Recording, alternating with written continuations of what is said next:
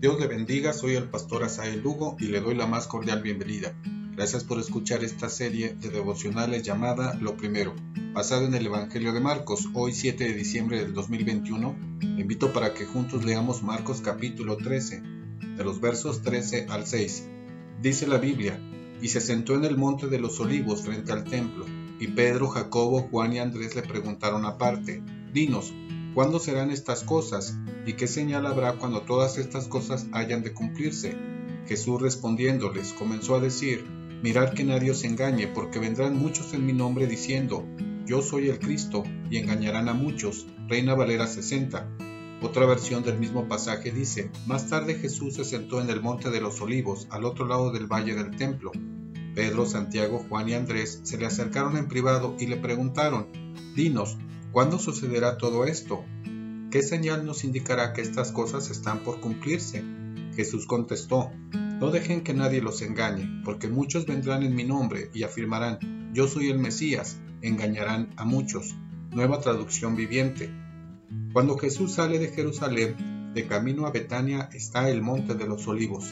El maestro se siente en la cumbre, a una altura de 30 metros, arriba de la ciudad, Jesús, junto con el grupo, mira en dirección al templo para contemplar toda Jerusalén. Marcos da registro de los discípulos que preguntan a Jesús después de escuchar la profecía del templo. Ellos son Pedro, Jacobo, Juan y Andrés. Ellos querían saber el tiempo en que sucedería la destrucción del templo. Tenían interés en saber las fechas y cuáles serían las señales ante estas cosas, las circunstancias que habrían de suceder. El grupo de apóstoles, en su opinión, tenían confusión con las fechas y los eventos. Los judíos tenían la perspectiva de la profecía del Antiguo Testamento, descrita en Zacarías capítulo 14. Sin embargo, los discípulos no veían ningún intervalo entre la destrucción del templo y los eventos que sucederían al final de los tiempos.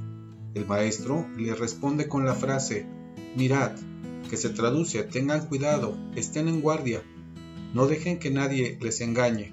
Jesús está haciendo un llamamiento a que estuvieran atentos y vigilando.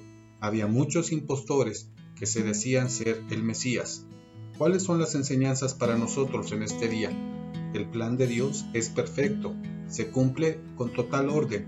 Debemos estar atentos a la sana doctrina y estar en comunión como iglesia, permanecer fieles a su palabra. Hoy agradezcamos a Dios la sana doctrina de nuestra iglesia y seamos parte de la unidad. Les espero mañana para seguir reflexionando en la historia de Jesús en esta serie de devocionales llamada Lo Primero. Dios le bendiga.